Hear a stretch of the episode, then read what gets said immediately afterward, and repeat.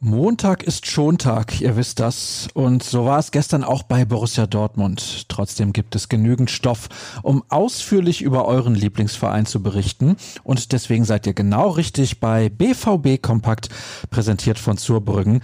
Alles für ein gutes Zuhause. Mehr Infos bekommt ihr bei zurbrüggen.de.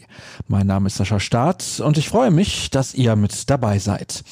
Wir legen los mit unserer beliebten Rubrik 09 Fakten und blicken dabei zurück auf den Sieg gegen Wolfsburg. Der kam nur bedingt überraschend, denn dadurch wurden nun zehn der letzten elf Duelle mit dem VfL gewonnen, bei einem Unentschieden. Die Wölfe liegen der Borussia also. Unabhängig vom Gegner war aber besonders wichtig, dass mal wieder im eigenen Stadion drei Punkte geholt wurden. Es war nämlich, und das ist kaum zu glauben, der erste Erfolg ohne Zuschauer in Dortmund seit satten sieben Monaten. Anfang Juni gab es damals ein 1 zu 0 gegen Hertha BSC.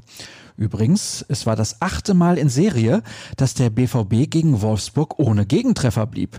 Das ist historisch betrachtet ein neuer Bestwert eines Bundesligisten gegen einen anderen.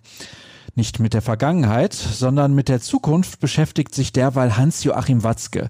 Es muss schließlich ein Nachfolger für Michael Zorg gefunden werden, der im Sommer 2022 sein Amt als Sportdirektor abgeben wird. Wir werden im ersten Halbjahr 2021 eine Entscheidung treffen, sagte der Geschäftsführer dem Kicker. Sebastian Kehl steht diesbezüglich schon in den Startlöchern. Am Ende des Tages benötige ich eine klare Sicht darauf, ob er das komplette Geschäft abbilden kann. Die Abwicklung von Transfers beispielsweise ist ein wichtiges und großes Feld.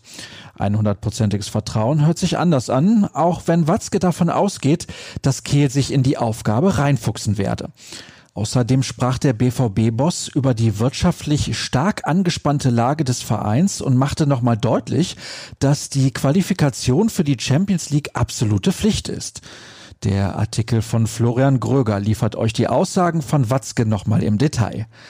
Während die Mannschaft heute wieder ins normale Training einsteigt, starten wir mit einem Artikel von Dirk Krampe in den Tag. Er hat sich etwas genauer mit Jaden Sancho befasst.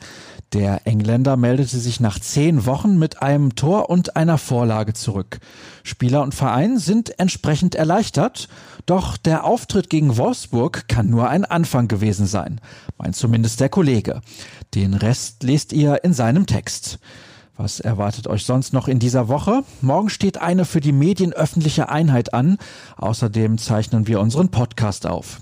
Am Donnerstag sitzen dann wieder Edin Terzic und Michael Zorg bei der Pressekonferenz auf dem Podium, denn am Samstag wartet in Leipzig ein extrem wichtiges Spiel auf die Borussia. Die Themen werden uns also ganz gewiss nicht ausgehen.